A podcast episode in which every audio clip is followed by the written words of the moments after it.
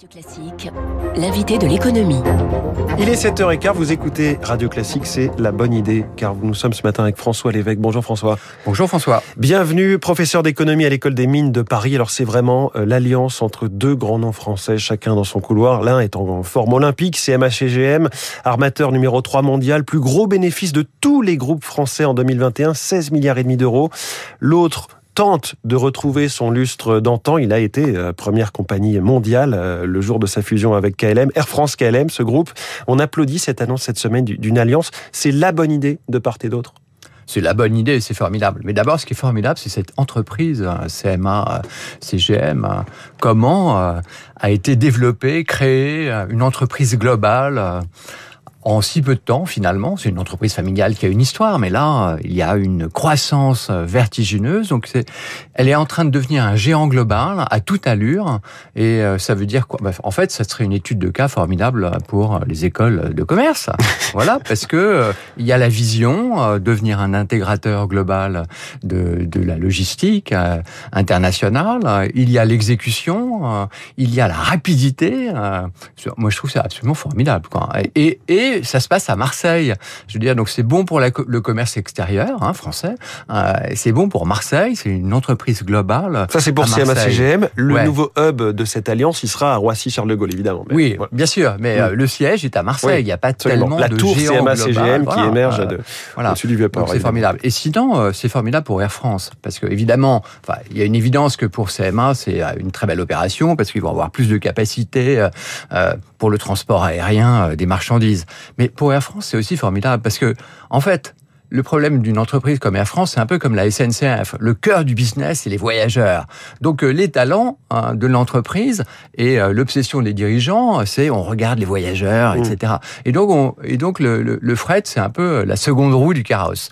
Et là, on va avoir un administrateur euh, qui est un spécialiste du fret, qui sera et qui sera donc au conseil. Et puis, évidemment, cette alliance, elle fait qu'il y a de l'expérience de CMA et qui va faire que, bah voilà, Air France, ah oui, oui, oui le fret c'est important, le fret c'est important.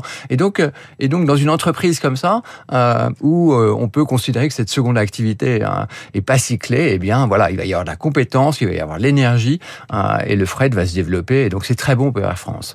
donc on rappelle qu'il y aura cette flotte commune ou à moitié commune d'avions cargo, des, des A350 notamment, et puis qu'il y a les 160 avions long courrier d'Air France et de KLM qui, dans leur soute, à chaque fois qu'il y a un Paris-New York, un Paris-Tokyo, emportent du fret et qui vont là aussi contribuer à, cette alliance.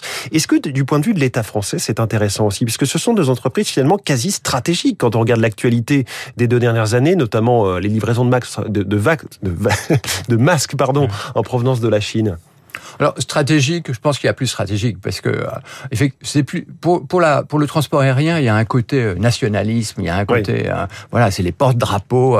donc c'est vrai que les Belges ont mis longtemps et les Suisses ça va être la même chose. Les pays mettent longtemps à abandonner leur compagnie nationale aérienne et je pense qu'on pas il faut pas trouver le transport aérien c'est pas c'est pas stratégique hein, autant que beaucoup de secteurs surtout dans le domaine des matières premières. Bon, après la logistique internationale mondiale oui, c'est stratégique dans le sens où, euh, effectivement, euh, en cas de guerre, hein, par, exemple, eh bien, euh, d'avoir une compagnie qui a des compétences globales et qui sait aller chercher vite hein, et transporter vite hein, ce qu'il faut au bon moment, c'est assez clé. Et puis la France n'est pas spécialement bonne dans le fret ferroviaire. La part de marché quasiment a perdu. Non, elle est nulle, François. Voilà, vous le dites, elle est nulle. Elle a dégringolé de moitié. Elle est de la moitié moins de, de, de, l'Union européenne. Là, c'est un moyen aussi d'accélérer sur le fret en général.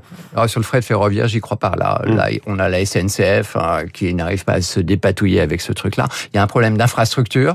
Il n'y a pas assez de, il y a pas assez de capacité pour faire passer les trains et les wagons de marchandises. Il y a un problème de fiabilité. Hein. Euh, donc là, euh, il faudrait un miracle pour qu'un jour le fret ferroviaire euh, se développe en France. C'est dommage, c'est très dommage. Hein.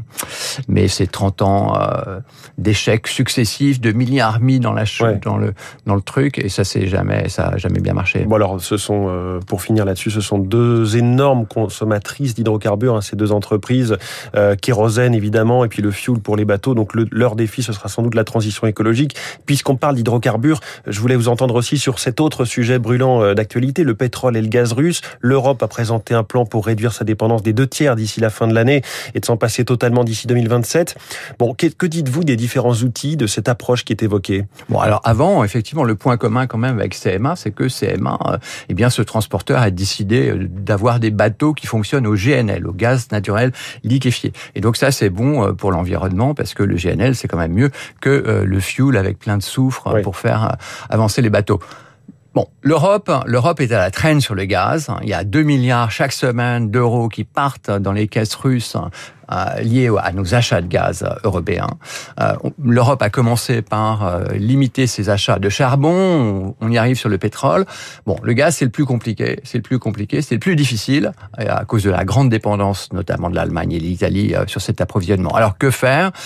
Surtout pas, surtout pas jouer sur les quantités, surtout pas se dire voilà on va acheter moins. Il faut jouer sur les prix. Pourquoi il faut jouer sur les prix? Parce que euh, le but, c'est de faire qu'il y ait moins d'argent qui entre dans les caisses euh, du Kremlin. Et euh, si vous jouez sur les quantités, vous diminuez par exemple d'un tiers les quantités achetées, eh bien le prix va monter. Mmh. Et donc finalement, il y aura autant d'argent qui vont entrer, qui va entrer dans les caisses. Donc il faut, il faut jouer sur, il faut jouer sur le prix. taxé Donc, par exemple, taxer les importations de gaz russe. Alors, euh, du fait de cette loi de l'offre-demande et des équilibres qu'adorent les économistes, en fait, quand vous taxez un bien à l'importation, eh bien, c'est le vendeur, donc c'est l'exportateur qui paye une partie de la taxe. Oui. Voilà. Alors que ça, c'est pas forcément très intuitif, mais donc du coup, non seulement euh, ça réduirait euh, les quantités, mais ça réduirait euh, l'argent qui irait, euh, si vous mettez une taxe à l'importation, qui irait au Kremlin. Et puis, il y a d'autres façons de faire aussi. Vous pouvez aussi faire un compte séquestre, c'est-à-dire que les- voilà, au lieu, on continue d'acheter le gaz russe, mais on le met dans un compte.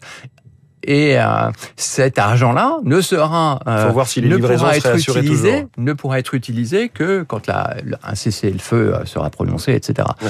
Voilà. On voit, on voit que c'est pas simple. Est-ce que d'un mot, vous pensez qu'on va finir par se passer plus vite que prévu du gaz russe? Vraiment en une phrase. Non. Voilà, la réponse est claire. Je vous sentais inquiet, François Lévesque, parce qu'on n'a toujours pas de gouvernement. Eh bien, il sera annoncé dans quelques heures. L'AFP nous l'annonce, l'Élysée le Ouf, fait j'avais savoir. peur, j'avais Je trop vous vois peur. soulagé. Vous savez quoi? On va en parler dans un instant avec Marcelo Vesfred, l'info politique. Merci beaucoup, François Lévesque, Merci professeur d'économie aux mines de Paris. Merci.